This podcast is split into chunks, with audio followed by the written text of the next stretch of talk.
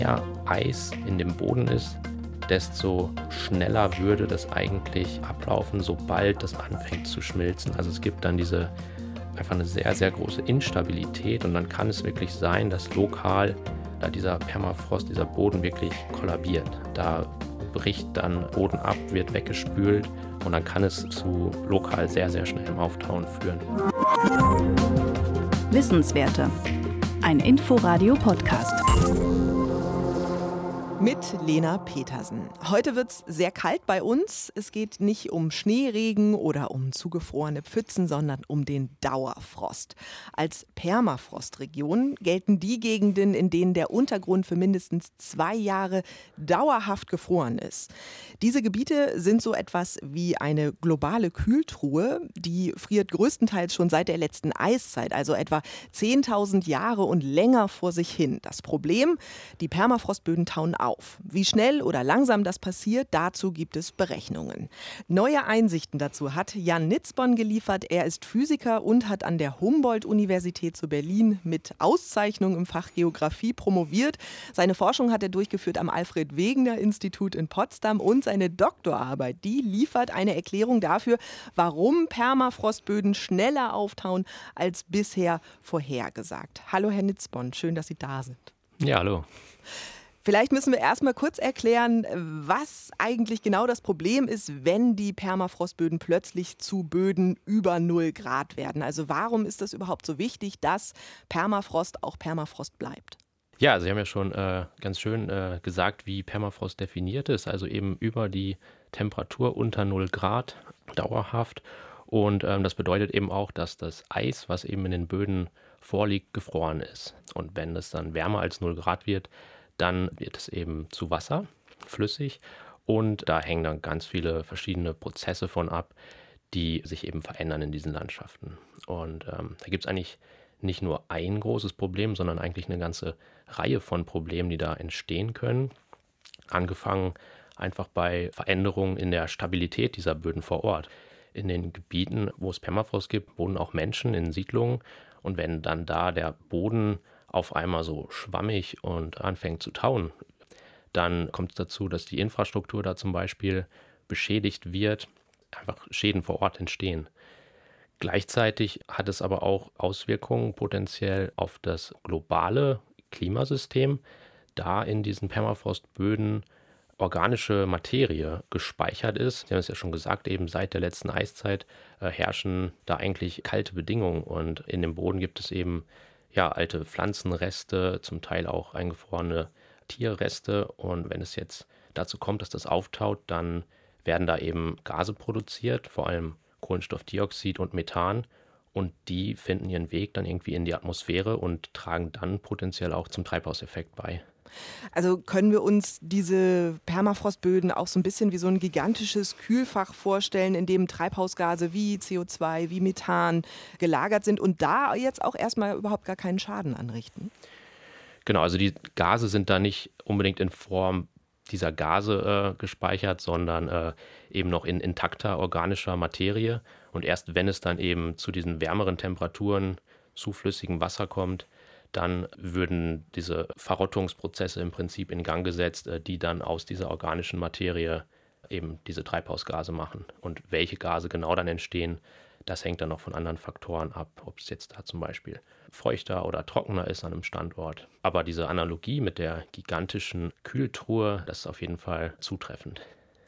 Diese Böden, die reichen ja auch zum Teil sehr tief ins Erdinnere, bis zu 1,6 Kilometer. Also zum Vergleich, ich habe nachgeschaut, das entspricht etwa der Entfernung von der Siegessäule bis zur Wiese vorm Bundestag. Bei den Permafrostböden ist es ja so, dass die Schicht unter der Erdoberfläche im Sommer auch regelmäßig auftauen kann. Da stelle ich mir jetzt sehr schwierig vor, dann diese Böden überhaupt zu vermessen. Wie klappt das eigentlich? Mhm. Ja, also da gibt es äh, tatsächlich verschiedene Probleme eigentlich, die das so schwierig machen, diesen Permafrost zu vermessen und zu verstehen, was da passiert.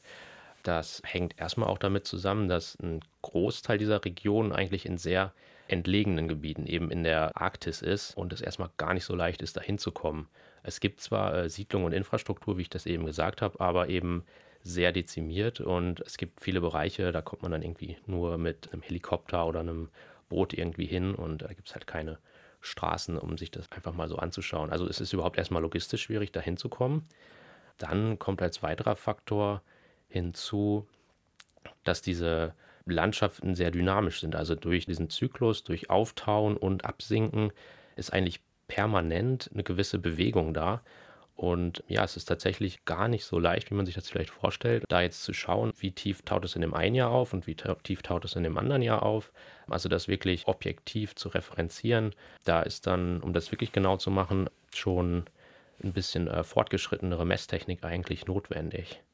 Ähm, in diese Richtung gibt es auch die Möglichkeit, was in anderen Bereichen der Erdsystembeobachtung viel gemacht wird, über Satellitenaufnahmen zu arbeiten. Vielen sind vielleicht Bilder bekannt vom Seeeis in der Arktis. Also da kann man das wunderbar einmal sehen, wie weit dieser Bereich ist, in den das Seeeis geht. Und deswegen kann man das sehr gut über so Satellitenaufnahmen abschätzen, wie sich dieses Seeeis verändert. Das ist beim Permafrost zum Beispiel viel schwieriger, weil das eben alles unter der Oberfläche stattfindet und man das nicht so einfach über Aufnahme aus dem Weltraum sehen kann. Auch da gibt es Methoden, aber es ist eben nicht so einfach, wie man das vielleicht gern hätte. Wird denn zum Beispiel auch gebohrt, um herauszufinden, wie tief dieses Eis eigentlich ragt? Genau, also ähm, es gibt äh, eine ganze Reihe von Bohrlöchern in der Arktis. Also es werden verschiedene Sachen gemacht. Zum einen wird anhand dieser Bohrkerne dann bestimmt, wie überhaupt da die Zusammensetzung des Bodens ist, was da so drin ist, wie viel Eis zum Beispiel, wie viel von dieser organischen Materie, also um zu verstehen, was ist da überhaupt unter der Oberfläche.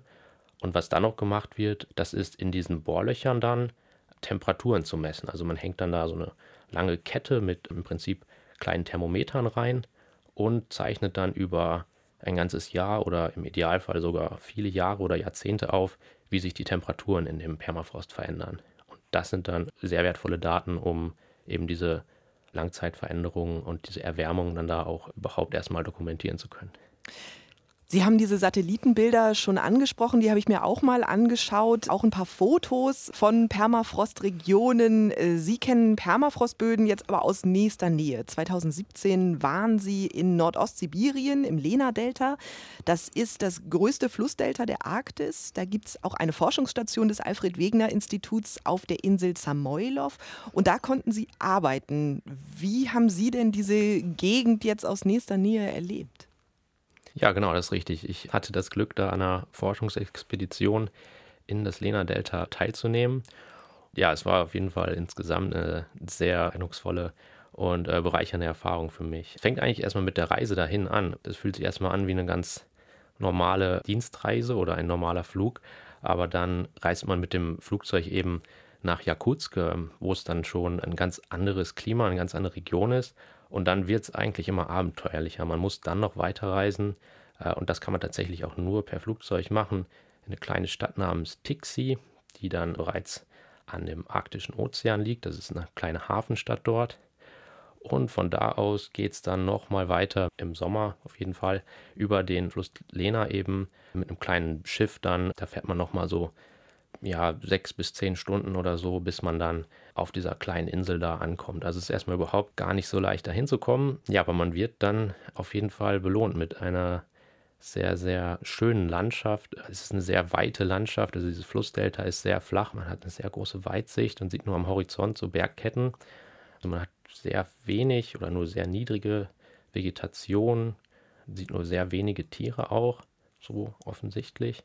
Ja, und es war für mich ja auch ein Privileg, da forschen zu können. Ganz besonders äh, beeindruckend war es dann, noch auf die Nachbarinsel zu fahren. Die heißt äh, Kurunjach. Wie muss ich mir das auf dieser Nachbarinsel vorstellen? Wir haben da sehr mächtige Ablagerungen von Eis und eben auch dieser alten organischen Materie. Also was ich persönlich da total äh, beeindruckend fand. Also man kann dann sozusagen von der Küste da, der Insel, unter die Erde gucken gefühlt. Und äh, man hat dann diese alten Ablagerungen von alten Pflanzenresten und äh, man kann sich bewusst machen, dass das wirklich vor 20, 30.000 Jahren diese Pflanzen irgendwie gewachsen sind und jetzt da noch so mehr oder weniger intakt drin sind. Das hat auch einen ganz speziellen Geruch, diese äh, Ablagerungen und also da spürt man sozusagen die, diese Erdgeschichte und diese Dimension irgendwie nochmal äh, auf eine ganz intensive Art und Weise. Sie haben schon gesagt, dass diese Böden sehr dynamisch sind, da ist viel Bewegung drin. Wo vorher Eis war, da ist dann plötzlich Wasser. Sie schreiben in Ihrer Forschung von Thermokarst-Landschaften. Was genau hat das mit diesen Landschaften auf sich? Wie sind die beschaffen? Mhm. Ja, genau. Also das sind eben Landschaften, wie wir sie zum Beispiel da im Lena-Delta vorfinden, wo in diesen Permafrostböden sehr viel Eis ist. Also man kann sich vorstellen, äh, dass die Böden an sich sozusagen zusammengesetzt sind aus einerseits Sediment und andererseits eben auch Einlagerungen von ähm, purem Eis. Und es gibt bestimmte Prozesse, die dazu führen, dass sehr viel Eis in diesen Böden eingelagert werden kann über lange Zeiträume. Wenn es dann dazu kommt, dass das Klima sich zum Beispiel erwärmt oder es irgendwie eine äh, Störung an der Oberfläche gibt, die dazu führt, dass mehr Wärme in den Boden kommt, dann schmilzt dieses Eis im Boden und dadurch können dann Seen entstehen. Also der Boden sinkt ab und das Wasser sammelt sich oben und man bekommt so eine Vernässung der Landschaft. Das führt dann unter Umständen dazu, dass man wirklich Bereiche bekommt, wo es sehr, sehr viele Seen gibt. Diese ja, sogenannten Thermokarst-Seen, die haben dann wiederum ganz andere Auswirkungen für die Ökosysteme, aber auch für die Produktion von zum Beispiel den Treibhausgasen. Also von daher ist es so wichtig, genau zu verstehen, was in diesen sogenannten Thermokarst-Landschaften, also eigentlich Landschaften, wo sehr viel Eis im Boden ist, äh, was da passiert. Und um das Tauen in Permafrostböden zu berechnen, gibt es ja auch schon einige Modelle. Sie haben sich die Strukturen dieser Thermokarstlandschaften jetzt noch ein bisschen genauer angeguckt und auch einen neuen Ansatz geschaffen, um die zu berechnen. Ihr Ausgangspunkt sind da Landscape Tiles, also Kacheln, kleinere Landschaftseinheiten. Was können die denn Neues zeigen, was vorher vielleicht in der Forschung zu kurz gekommen ist? Also wir haben ja bisher viel über Messungen gesprochen, Expeditionen vor Ort, wo man versucht, das irgendwie zu dokumentieren. Aber wenn das auf der großen Skala, also für die gesamte Permafrostregion, verstehen möchte, dann kommt man eigentlich nicht darum, dass man sich eben solche Computermodelle zu Hilfe nimmt.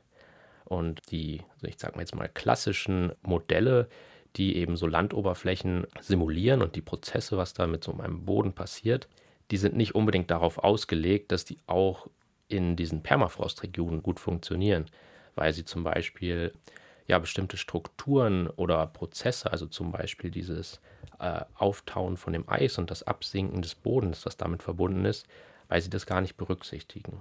Es ist eben so, dass diese Thermokarstlandschaften dadurch eine sehr große Heterogenität haben. Also man hat zum Beispiel nebeneinander Seen und äh, einfach Tundra oder in anderen Bereichen hat man auf einer sehr kleinen Skala sogenannte Eiskeilpolygone.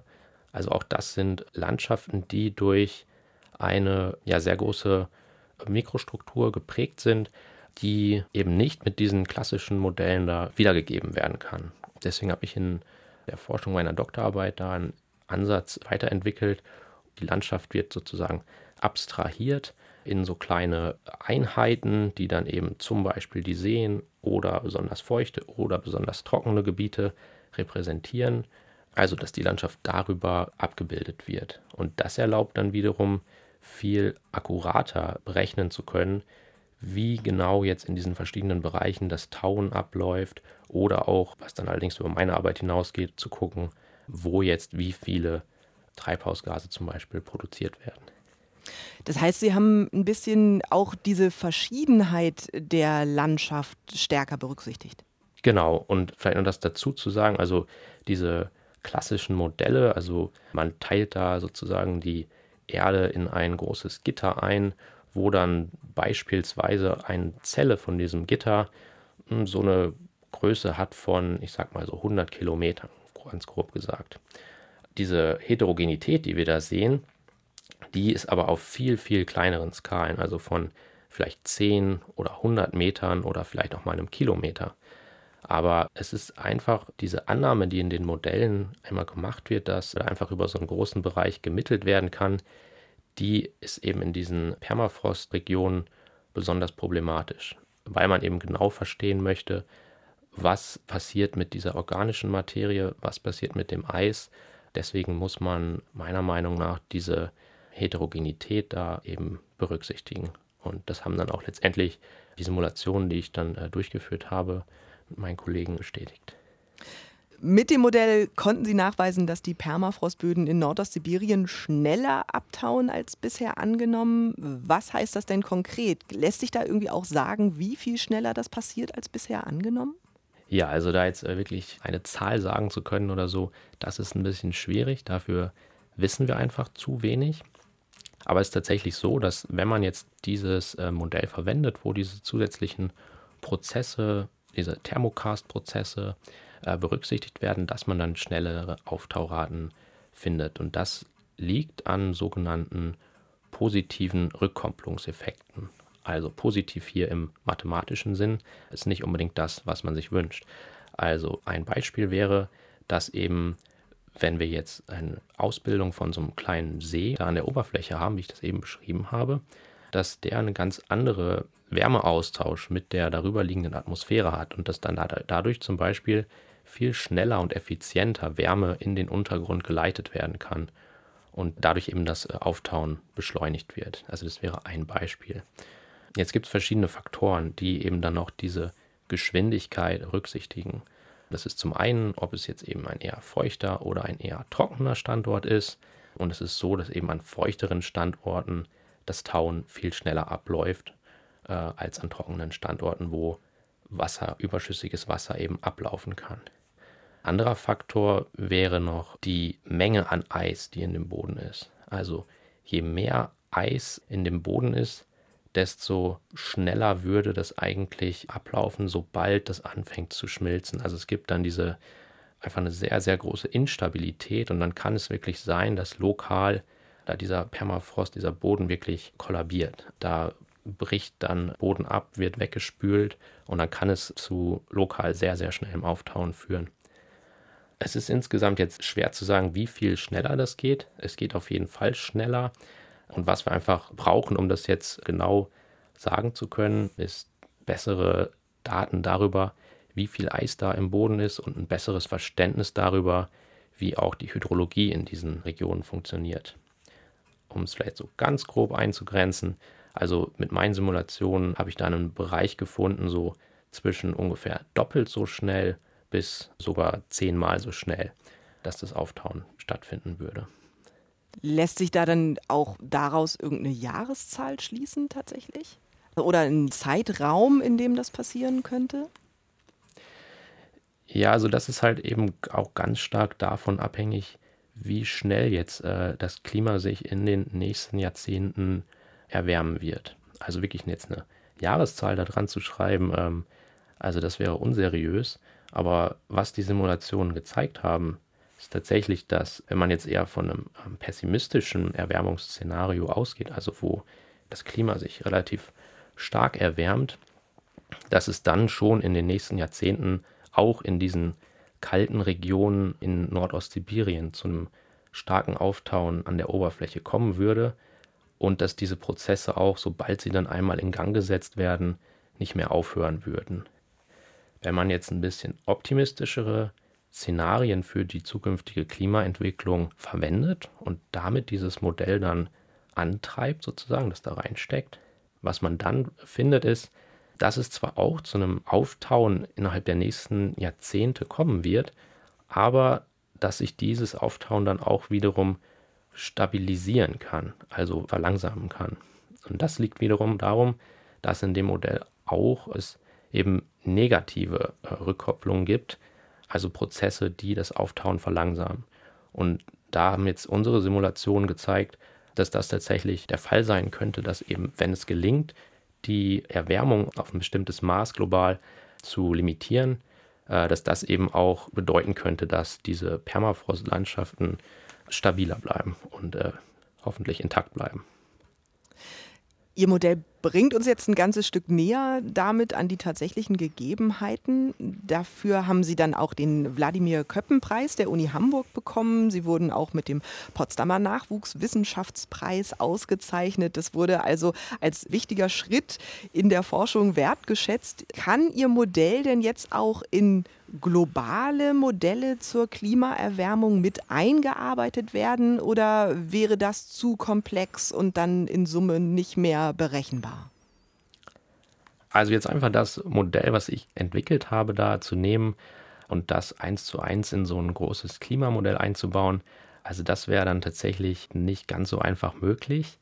Aber das Schöne ist, es basiert ja erstmal auf ganz äh, grundlegenden physikalischen Prozessen und die sind überall auf der Welt die gleichen sozusagen.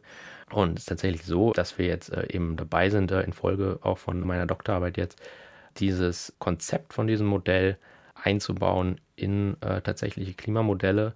Also ich selber arbeite jetzt gerade daran in meinem Postdoc-Projekt, das Alfred Wegener Institut, äh, das entwickelt ein eigenes Klimamodell, dass da jetzt ein Permafrost-Modul für entwickelt wird. Und äh, da ist eben dann die Hoffnung, dass es damit dann gelingt, ja, ein Klimamodell zu haben, was viel realistischer darstellen kann, was eben in Permafrostregionen passiert und was wir da eventuell zu befürchten haben.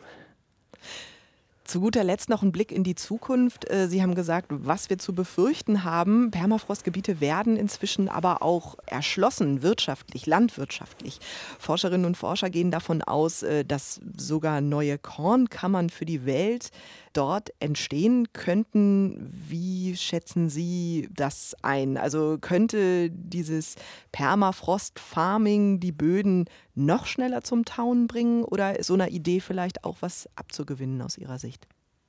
Ich bin da eher ein bisschen skeptisch. Also zunächst sollte man vielleicht sagen, dass an sich auch in Teilen der Permafrostregion schon eine gewisse landwirtschaftliche Nutzung stattfindet, auch vor allen Dingen durch indigene Bevölkerung, die dort leben.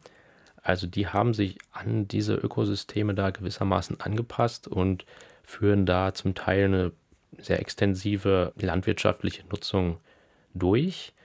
Äh, diese Nutzung ist allerdings jetzt durch das Auftauen des Permafrosts eigentlich eher gefährdet und äh, macht es für diese Leute schwieriger. Genau, gleichzeitig ist es dann so, dass jetzt äh, der Permafrost also tendenziell einfach von Süden nach Norden immer weiter auftaut und dass es dann eben ja Gebiete gibt, wo diese Phase im Sommer, wo es aufgetaut ist, viel länger dauert und dann eben auch potenziell dort andere Pflanzen angebaut werden können. Da müsste man jetzt tatsächlich sehr stark unterscheiden. Also wenn da jetzt zum Beispiel der boreale Nadelwald abgeholzt wird, um das zu nutzen, dann ja, würde das zum Beispiel dazu führen, dass dieser Wald, der den Permafrost darunter auch gewissermaßen beschützt, dass der diese Schutzwirkung verliert und dass es dann eigentlich zu einem schnelleren Auftauen auch noch in größeren Tiefen kommen könnte. Da wiederum können dann wiederum aus viel längeren, älteren Zeiten eben große Eisablagerungen sein und das kann wiederum dann dazu passieren, dass diese Landschaften total vernässen. Also es gibt einfach eine sehr große Feuchtigkeit da durch dieses Eis im Boden und äh, das sind dann also eher sehr sumpfige Gebiete, die da entstehen würden. Und man müsste dann wahrscheinlich sehr große Veränderungen dort in der Landschaft vornehmen, um das irgendwie nutzbar zu machen. Und naja, die Erfahrung hat, denke ich, so ein bisschen gezeigt, dass da solche anfangs optimistischen Hoffnungen nicht immer dann nur Gutes versprechen und dass man da eher vorsichtig sein sollte. Herr Nitzborn, danke fürs Gespräch. Ja, sehr gerne. Dankeschön. Jan Nitzborn ist Physiker und Klimafolgenforscher. Für seine Doktorarbeit über tauende Permafrostböden wurde er mehrfach ausgezeichnet. Promoviert hat er an der Humboldt-Universität zu Berlin im Fach Geographie. Seine Forschung hat er am Alfred-Wegener-Institut in Potsdam durchgeführt. Die Wissenswerte gibt es auch zum Nachhören. Das Gespräch finden Sie unter anderem in der ARD-Audiothek oder bei iTunes. Ich bin Lena Petersen. Danke fürs Zuhören und wenn Sie mögen, bis nächste Woche. Wissenswerte. Ein Podcast von Inforadio. Wir lieben das Warum.